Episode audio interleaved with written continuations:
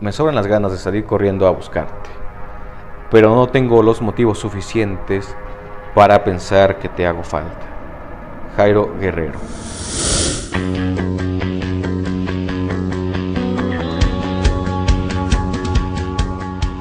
Sean bienvenidos a una edición más de su bonito podcast diario para empezar. El programa en el que Diana y yo les presentamos las noticias más importantes en tres secciones, nacionales, internacionales y virales. El día de ayer, 9 de marzo del 2022, no subimos episodio porque nos sumamos al paro nacional un día sin nosotros. Imposible no hablar del tema, mi querida Diana. Eh, ¿Cómo te fue en la marcha? Dicen que estuvo tranquila, pero mejor cuéntanos. Es correcto, amigo. Eh, ¿Cuál fue tu experiencia? ¿Cómo estuvo? Y fue mi primera marcha, eh, debo decir, y la verdad es que fui acompañada de personas increíbles. Fui con amigas que quiero muchísimo, que, que significan mucho para mí y la verdad es que la sentí al principio mucha nostalgia, muchos sentimientos encontrados, pero fue una, una marcha muy pacífica y, y la sentí con mucho amor, muy triste, sí, claro, pero, pero la sentí muy llena, o sea, llena de amor, ¿sabes? Sentimientos encontrados es como, como la mejor definición que puedo darte. Sí, yo sí creo que estamos frente a un problema que la neta nos involucra a todos. Sin embargo, pues yo también estoy consciente de que muchos estamos imposibilitados para conocer lo que es vivir como mujer aquí en este país. Es correcto. Nos corresponde a todos. Pero sí, amigo, es súper complicado ser mujer en una sociedad tan, tan, tan dañada. Te juro que vivir con miedo es algo que de verdad no se lo deseo a nadie. Sí, y es que por eso en- específicamente el 8 de marzo y el 9 creo yo, eh, era el lugar y el espacio indicado para que ustedes tomaran eh, la rienda, ocuparan todos los espacios, eh, justamente para visibilizar esta situación. Y mira, voy a aprovechar aquí para hacer mi comercial. Neta, no se pierdan mi podcast detrás de los hechos este, sobre el 8M. Ahí Lucy Bravo pues prácticamente se rompió y en una hora más o menos compartió pues, sus experiencias sobre lo que es vivir. Vivir desde su perspectiva acá en este país. Concluye el espacio publicitario. Escúchenlo, de verdad, está muy bueno. Vámonos. Pero bueno, vámonos con las últimas noticias nacionales.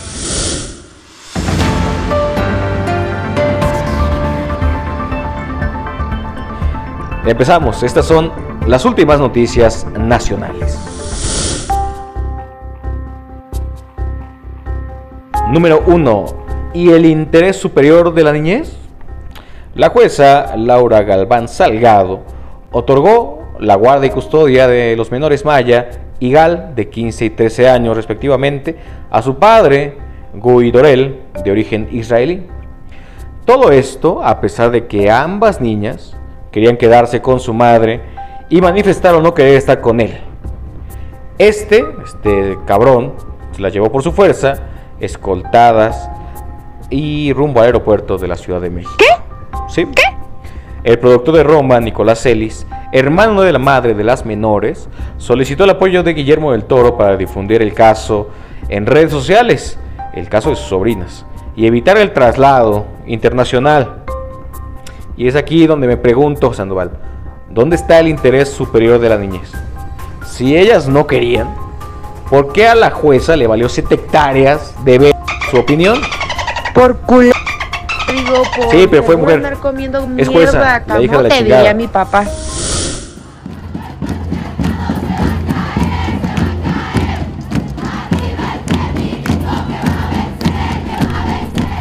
Número 2. AMLO contra Uresti.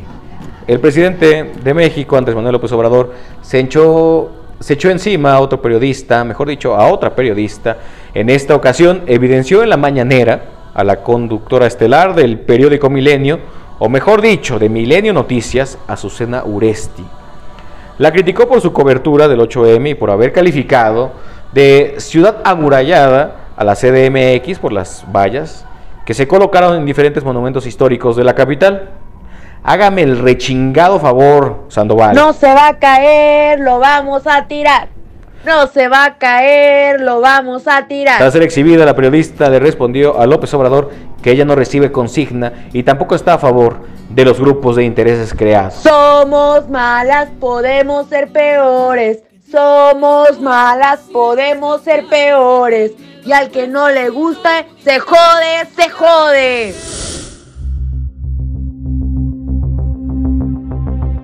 Número 3, el cochinote. Tras. Y no, no hablamos de Homero y la Venus de Milo de jalea. No, no, no, no, no, no, no. Ahora, ahora. Se trata del caso de Sasha Sokol y el productor, el superproductor de Televisa, Luis de Llano, quienes tuvieron una relación cuando ella tenía 14 años y él 39. Casi tres veces más que ella. Hijo de la gran chingón. Y como al parecer está bien pinche normalizada la pederastia en este país, el marranete este confesó haber amado, amado entre comillas, a Sasha en el programa del próximo fiscal de la República, Jordi Rosado. ¿Tú qué piensas, Sandoval? La Fiscalía de la Ciudad de México investigará el caso. Seguramente está archivada con un chingo más. Número 4. Guerra en Parangaricutiro. ¿Sí? Como el trabalenguas. Parangaricutiro.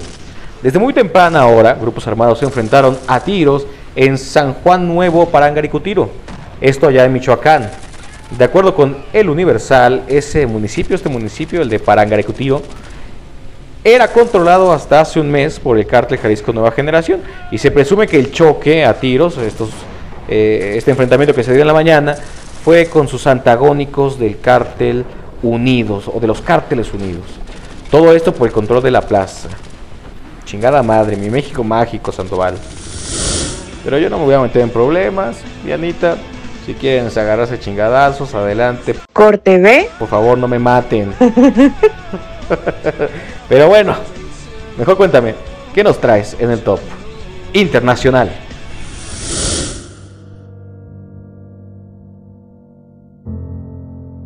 Estas son las últimas noticias internacionales. Número 1.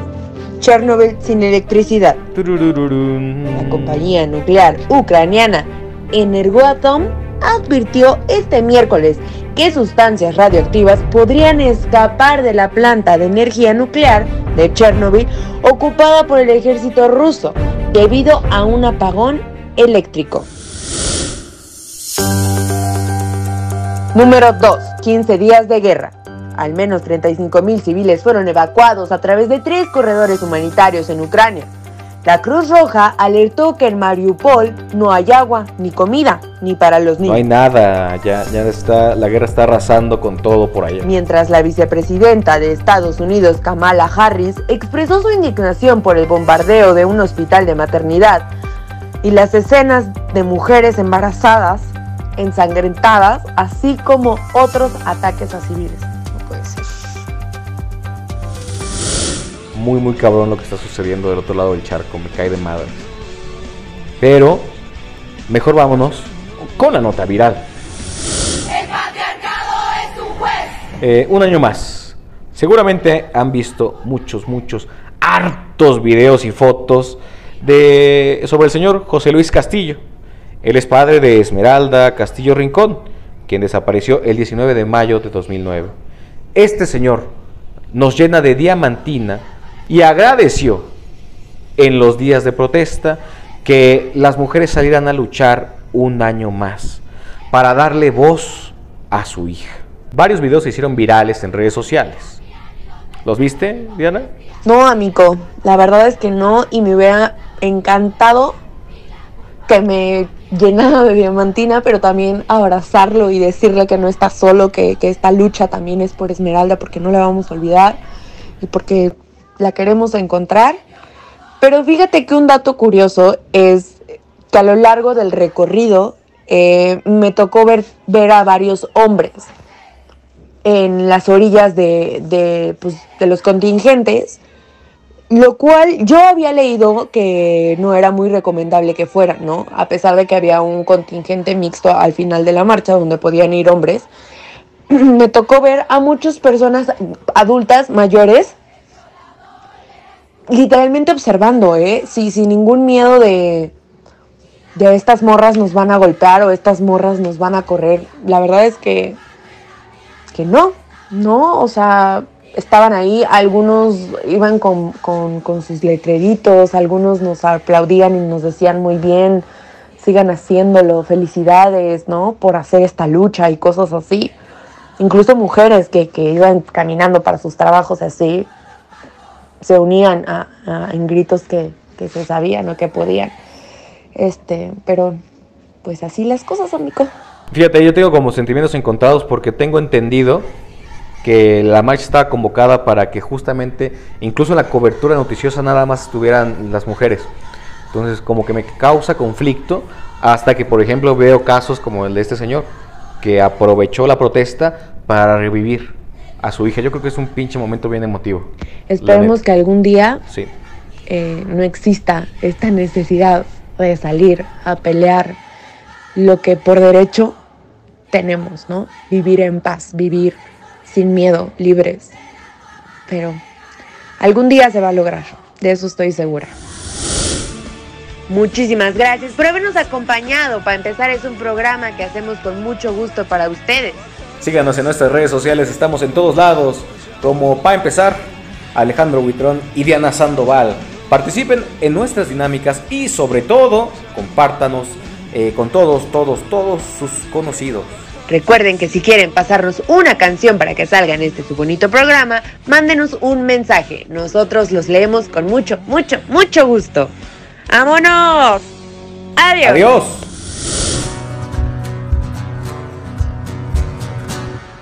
El Estado, los cielos, las calles, que teman los jueces y los judiciales. Hoy a las mujeres nos quitan la calma, nos sembraron miedo, nos crecieron alas. Cada minuto de cada semana nos roban amigas, nos matan hermanas, destrozan sus cuerpos, los desaparecen. No olvides sus nombres, presidente.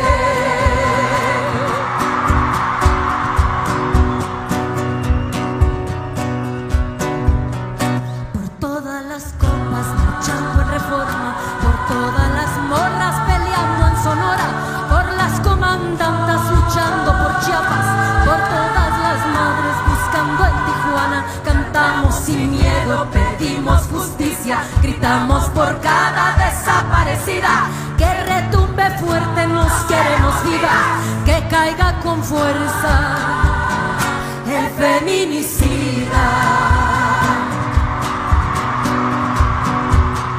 Yo todo lo incendio, yo todo lo rompo. Si un día algún fulano te apaga los ojos, ya nada me calla, ya todo me sobra. Si tocan a una, respondemos todas.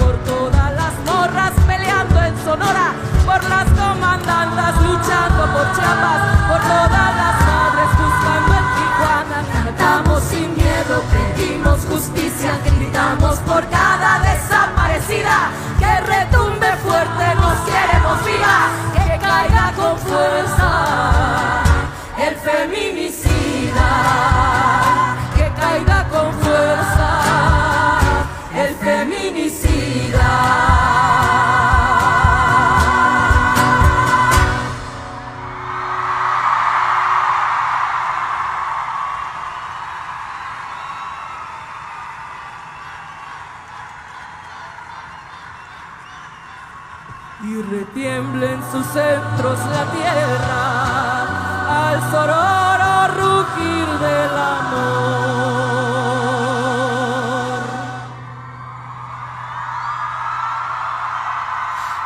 Y retiemblen sus centros la tierra al sororo